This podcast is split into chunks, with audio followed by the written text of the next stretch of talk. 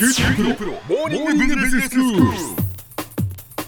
今日の講師は九州大学ビジネススクールで世界の経営環境の変化について研究されている村藤勲先生ですよろしくお願いしますよろしくお願いします。先生今日はどういうお話でしょうか？今日はね IoT 革命というやつの話をしたいんですよ。はいでちなみに IoT っていうのとインダストリアル4.0というのはどう違うか知ってます？え IoT はインターネットオブシングスじゃないんですか？そうですね。もののインターネットまさにそうです。す。よく知ってます。ね。インダストリー4.0は？インダストリー4.0は第4次産業革命のことじゃないんですか？そうですよ。どう違うんですか？え？どう違うんですか？あどう違うんでしょう？あのインダストリー4.0っていうと、はい。あの製造業のね、ええ。産業革命の話がメインなんですよ。はいはい、はい、でそうそういう意味でその IoT っていうとね、ん。製造業だけじゃなくてサービス業を含むだとかね。うん。それからそのインターネットをあのいろいろつないで AI とかロボットなんかを使っていくと製造業がサービス業に変わっちゃうとかね、はい。金融業とか小売業とかみんなその情報産業に変わっちゃうとかね、製造業だけの話じゃないんですよ。でそういう意味じゃあの IoT のはちょっと広いんですね。はいはい。で最初ちょっと今日あのインダストリアル4.0の話しようかと思ってたんだけど、ええ。あのちょっと狭いなということで、IoT に広く広くしようと。ほうほであの製造業だけの話だとね工場の中であの生産する製品の材料が近づくと機械が IC チップの情報を読み取ってね必要な工程を指示して生産設備が最適のラインに組み替わって究極の多品種少量生産が可能になると。いうような製造業の変化ええ。が起こるわけですけど、はい。IoT 革命っていうとねもっと大変なことがいろいろ起こっちゃうんですよ。でこの間からねその IoT 革命が起こると失業者が増えるかもしれないとううん。いう話してるじゃないですか。はいはい。それからあの失業者が増えるだけじゃなくてねグローバライゼーションが止まっちゃうかもしれないと今までその中国だとか東南アジアだとかねあの南アジアに人件費が安いところにあの世界のいろんな企業の工場を移っていくというのがグローバライゼーションとしてあったわけですけどもね、はい。AI とロボットがやってくれるっていうんだったらね別に日本とかアメリカとかイギリスでやってればいいじゃんという話ですよね。はいはい。でそういう意味でそのグローバライゼーションも止まっちゃうかもしれないという話もあるわけですね。うん。それで失業者が増えるってことは本当に悪いことなのかどうかと。はい小浜さん働きたいかもしれないですよね。私は働きたいですけど。働くの大好きですよね。はい。いや大好きかどうかは。う んだけど、えー日本は少子高齢化だと。うん人口が減っちゃうと。でこれからあの時間の問題で人口が半分になっちゃうとかね。ええ人口が半分になっても GDP 維持を維持しようとすると人は2倍働かなきゃいかんと。いう話今までなってたんですね。はい。だけど AI とロボットがやってくれるんだったらね2倍働かなくてもいいかなと。うんで私みたいな人はね別に働かなくてもね全員研究者になったらいかがかと。ほとんど AI とロボットで働いていただいて、はい。まあいいロボット悪いロボットあるかもしれないんでね。ちょっとり倫理を守ってもらうようないいロボット。でそのロボットに税金かけたりしてね、うん。で政府が税金取って働く AI とロボットにいろいろあの GDP 稼いでもらってね、ええ。であの我々はあのお金をいただいていろんな研究すると。で全世界のネットワークで誰も考えたことのないことを一個だけいいこと考えたと。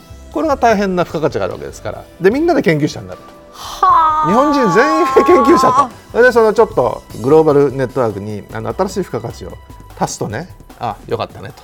斬新あとはそのベーシックインカムベーシックインカムをもらって、ええ。あの楽しく生活すると。はあ。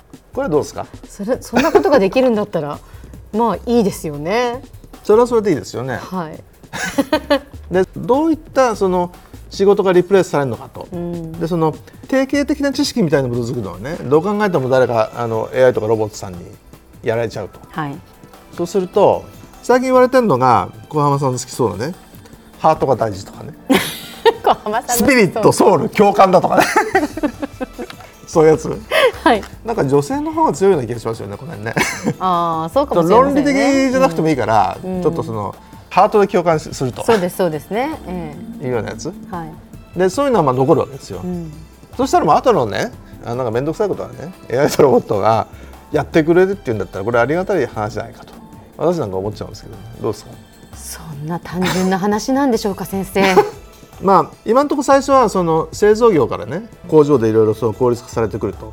人間もいるけど人間はいいとこだけやるという話になると。それがだんだん進んでいくとね、もうあのほとんどお任せしてもいいんじゃないかなと。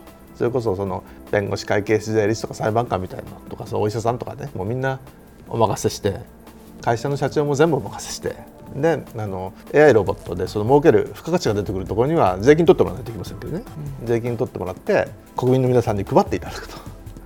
いうようなのもいいんじゃないかなというその将来ビジョンどうですか？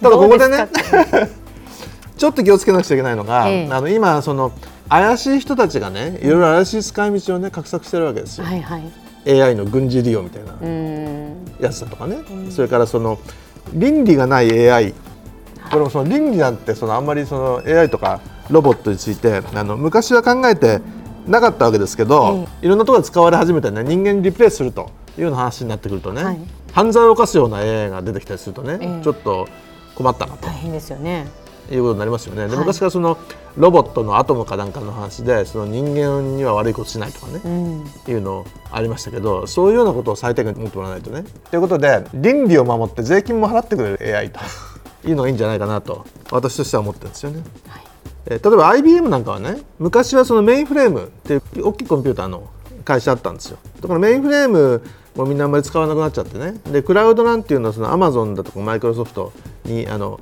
えー、負けるようになっちゃってね、うん、最近何してるかっていうとワトソンっていうね AI を使ったいろんなコンサルティングみたいなのをやり始めて、なんとこれがね盛り上げ1兆円超えちゃったと。いうことでねある意味世の中結構すごい勢いで変わるんでうん、で日本企業なんかそれが遅いんでね、はい、困るんですけども、うん、あのアメリカなんかねもうダメだと思ったらスッと捨てちゃってね。で新しいものにぐわっとこう資源をあの投入するということで日本も日本人もですねグローバルの流れに取り残されようないようにしないとね気が付くと AI とロボットしか世界に存在しなくなっているという時代になるかもしれない。SF みたいですけど、うん、もしかしたら起こる未来かもしれないですもんね、うん、では先生今日のまとめをお願いします。まああの IoT 革命が起きつつあると。であの失業が困るっていう人もいるんですけど私に言わせれば少子高齢で化であの生産年齢事項が減ってね困っちゃうというのがひょっとすると AI とロボットとかで GDP 増えてねであのその富を分配してくれればね我々働かなくて楽に生活できるんじゃないかなということをちょっと最近夢を見始めたという状況です。今日の講師は九州大学ビジネススクールで世界の経営環境の変化について研究されている村藤勲先生でした。どうもありがとうございました。ありがとうございました